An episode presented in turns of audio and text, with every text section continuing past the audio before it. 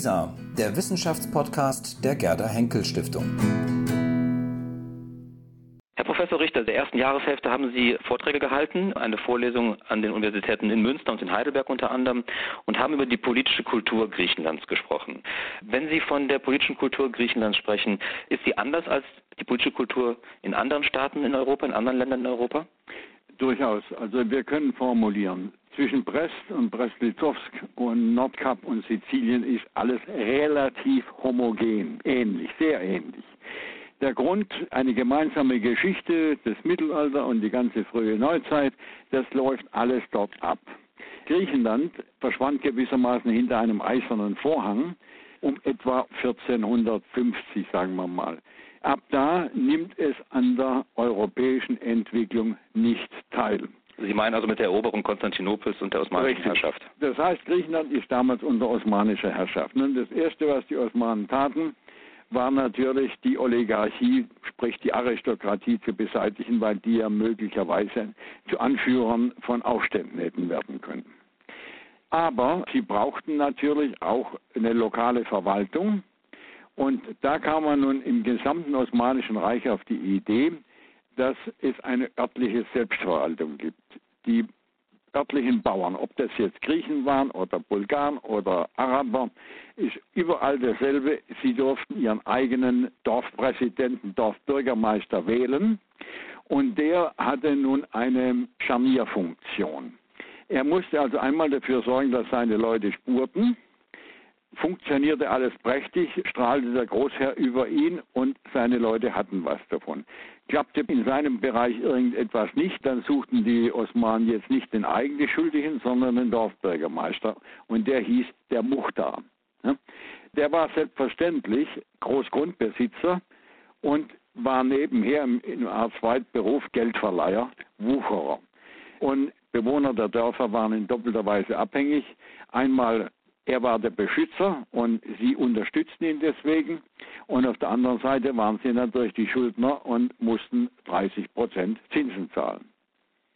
Wenn wir das gleich nochmal weiterführen, aber welche Entwicklungen haben denn sozusagen die Länder, die von der osmanischen Herrschaft betroffen waren, welche Entwicklungen haben die denn verpasst, die im übrigen Teil Europas stattgefunden haben? Sämtliche Entwicklungen beginnen mit Rationalismus über Reformation bis hin zur Aufklärung. Alles das was zwischen 1500 und etwa 1800 geschah, ist an diesen Ländern vorbeigegangen. Jetzt nochmal zurück zum anderen.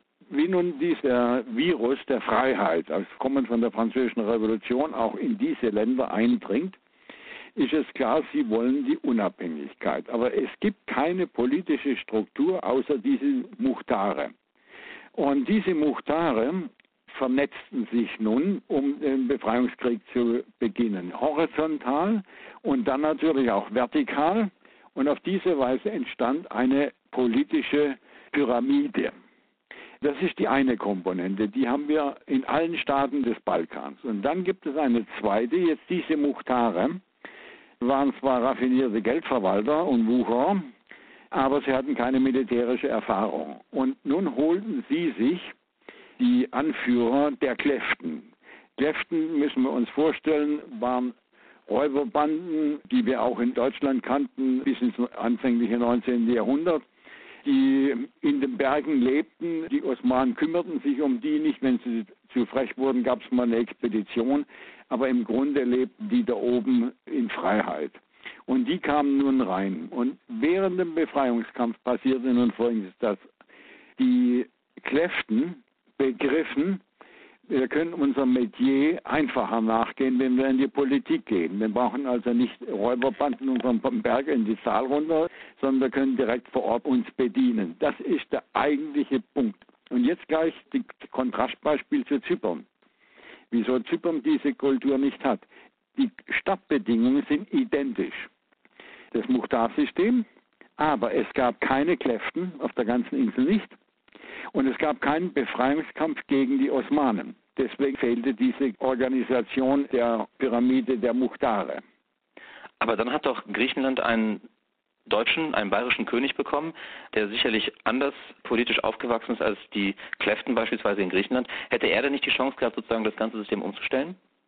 Prinzipiell ja, wenn er genügend Verwaltungsbeamte mitgebracht hätte.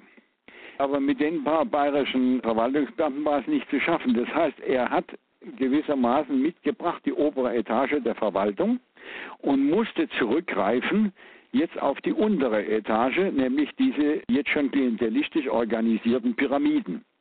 Und von diesen Pyramiden gab es drei. Eine, die sich orientierte nach Russland, eine nach England und eine nach Frankreich. Die nannten sich dann Parteien, das war die russische, die französische und die englische Partei. Wäre Otto, hätte er mehr Verwaltungspersonal dabei gehabt, hätte er es schaffen können, vielleicht. Aber so musste er die untere Etage integrieren und die betrieben nun ihr bisheriges Unwesen jetzt legal weiter. Und so wurde es Tradition, dass die Angehörigen der öffentlichen Verwaltung sich selber bedienen. Können Sie das ganz kurz mal erklären? Was bedeutet dieses Pyramidensystem genau? Also wie funktionierte dieser Klientelismus? Wie kann man sich das vorstellen? Was steckten für Automatismen dahinter? Also organisatorisch horizontal vertikal an der Spitze steht irgendein Großer, der natürlich in der damaligen Zeit einmal nach Russland oder nach England oder nach Frankreich orientiert. Der bekommt nun meinetwegen von König Otto den Auftrag, irgendwo eine Straße zu bauen. Ne? Und er wird nun die Aufträge weitergeben. Ein Teil des Geldes bleibt in seinen Händen, der andere geht in seine Anhänger in der Pyramide nach unten. Und das gibt eine Tradition, die bis heute durchläuft. Jeder, auf jeder Etage wird irgendwo die staatlichen Gelder ein Stück davon weggenommen. Und was hat derjenige davon, der sozusagen diese Gelder dann weiter nach unten verteilt? Absolute Loyalität seiner Leute und wird wahrscheinlich bei irgendwelchen Wahlen dann auch die entsprechenden Stimmen bekommen. Ja, selbstverständlich. Es muss nicht immer Geld sein. Es kann jetzt in der letzten Zeit, in den letzten 30, 40 Jahren, haben wir noch eine weitere Komponente, der öffentliche Dienst, der dann mit Pöstchen vollgestopft wird, die Armee, die mit Pöstchen vollgestopft wird und die Staatsbetriebe. Das sind alle drei vollgestopft auf der Basis von klientelistischen Beziehungen. Hat sich denn in den vergangenen 100 Jahren, gab es da keine Gelegenheit, von diesem System abzukommen und eine Modernisierung, eine Rationalisierung des griechischen politischen Systems durchzuführen? Es gab meines Erachtens nur ein einziges Mal eine Chance, das System aufzubrechen. Das war am Ende der Okkupation im Zweiten Weltkrieg. Das heißt, es musste eine Katastrophe eintreten, die so groß war, dass die traditionellen Klientelnetzwerke, liberale, konservative früher, dass die zusammenbrachen. Der Zusammenbruch geschah auf typische Weise. Plötzlich hatten diese Netzwerke beim Beginn der Okkupation durch die Deutschen, hatten die keinen Zugriff mehr auf die staatlichen Gelder. Also verloren sie ihre Macht und verloren sie ihre Anhängerschaft. Es entstand was Neues, nämlich der nationale Widerstand, der jetzt keinen Zugriff auf die staatlichen Gelder hatte und deswegen ehrlich operieren konnte. Und hier entstand etwas, was sehr europäisch gewesen wäre. Griechenland wäre ein europäisches Land geworden, wenn diese Entwicklung bis zum Ende durchgelaufen wäre. Aber da war Churchill dagegen. Was hat konkret verhindert, dass sich das so entwickeln konnte? Es war klar, der nationale Widerstand umfasste das gesamte politische Spektrum zwischen liberal und ganz links, also kommunistisch, alle, alle Republikaner. Und sie wollten eine Nachkriegsrepublik und wollten das außenpolitische, auch dort Klientelverhältnis zu Großbritannien abschaffen und Verbündeter auf Augenhöhe werden. Für Churchill war die einzige Garantie, dass Griechenland einen pro-britischen Kurs steuern würde, war die Monarchie. Deswegen war er eisern entschlossen, die zu restaurieren. Als er 1943 im Sommer begreifen muss, dass der König ohne Waffengewalt nicht mehr zurückgebracht werden kann, lässt er die bewaffnete Intervention vorbereiten. Und die findet dann statt im Dezember 1944. In der üblichen Interpretation ist das angeblich eine kommunistische Revolution. Es ist primär eine britische Intervention, die einen Bürgerkrieg auslöst. Und der Bürgerkrieg? Ja. ja. Es gibt drei Runden im Bürgerkrieg. Also einmal während der Besatzungszeit zwischen der linken Elas und der inzwischen royalistisch gewordenen Edes im Winter 43, 44 in Epirus relativ klein. Im zweiten ist dann die zweite Runde, wie sie in Griechenland bezeichnet wird, sind dann die Dezemberereignisse 44, die Sekembriana. Es ist einerseits ein Bürgerkrieg zwischen rechts und links, zwischen Kollaborateuren und Widerstand, und auf der anderen Seite ist es ein Krieg im Krieg, ein Krieg der Briten gegen die griechische Resistance. Und dann kommt ein Friedensvertrag, der Chancen bot, wenn er eingehalten worden wäre. Aber dann begann ein einseitiger, stiller Bürgerkrieg der Rechten gegen die Linke, der dann so Ausmaße annahm, dass die Linke sich Anfang 1946 anfing dagegen zu wehren. Und dann eskalierte der Prozess zum großen Bürgerkrieg von 1946 bis 1949. Heißt das etwas grob zusammengefasst, dass die Chance auf eine andere Art, Griechenland politisch zu organisieren, damals sozusagen den Zwängen des Kalten Krieges geopfert worden ist? Unnötigerweise. Wenn Churchill sich nicht kapriziert hätte auf die Monarchie, hätte es funktionieren können. Weil der nationale Widerstand war nicht kommunistisch in der Besatzungszeit, also von Kommunisten kontrolliert. Die machten mit, die spielten eine große Rolle, aber es war ein viel, viel breiter aufgestelltes politisches Lager, also nicht bloß die Handvoll äh, Kommunisten. Was müsste denn Ihrer Meinung nach geschehen, damit Griechenland den Klientelismus, den Sie ja als Hauptübel der griechischen Misere sozusagen betrachten, was müsste passieren, um diesen Klientelismus überwinden zu können? Man muss im Prinzip einen Vergleich anstellen zwischen den beiden griechischen Staaten, das heißt zwischen Griechenland und Zypern dann entdeckt man relativ rasch, wo die Hebel anzusetzen wären. Im Grunde geht es darum, dass Griechenland die Entwicklung nachvollzieht, die Zypern unter der britischen Herrschaft gemacht hat. Wir hatten ja anfangs gesagt, die Startbedingungen in Griechenland und in Zypern sind identisch. Das eine 1821, das andere 1878, aber da war kein Unterschied. Warum läuft da so und dort so? Die Briten kannten den griechischen Klientelismus und es war nun klar, wir sorgen dafür, dass er in Zypern gar nicht erst existiert oder ins Leben gerufen wird. Das Entscheidende war, dass die Briten die Finanzen der Insel völlig selber kontrollierten. Kein Zypriote hatte Zugriff, das war Sache der Briten.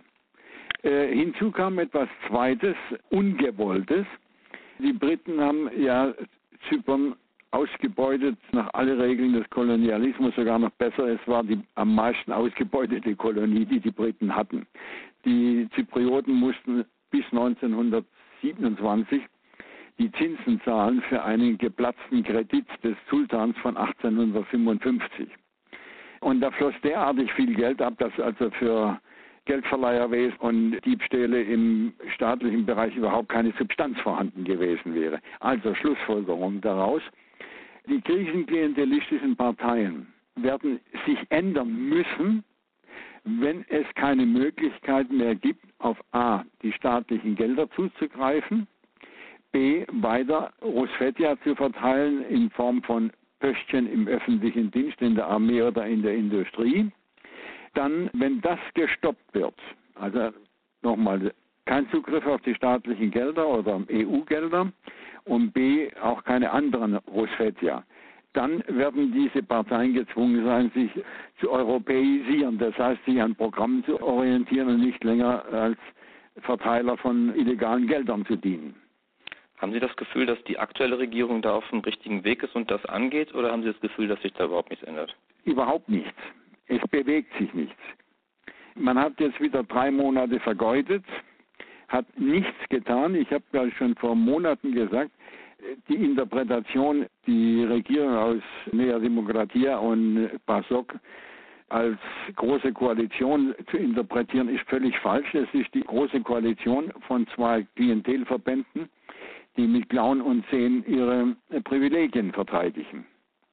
Das klingt nicht gut. Nee, absolut nicht.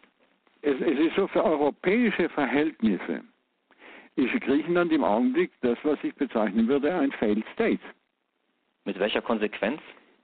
Reformen ist zu wenig. Es muss von Grund auf im Grunde das gemacht werden, was die Amerikaner nennen Nation Building. Wer soll das tun? Das wird wohl bei der EU hängen bleiben. Herr Professor Richter, das lassen wir so stehen. Vielen Dank für dieses Gespräch. Gern geschehen. Und bis zum nächsten Mal. Dankeschön. Jo.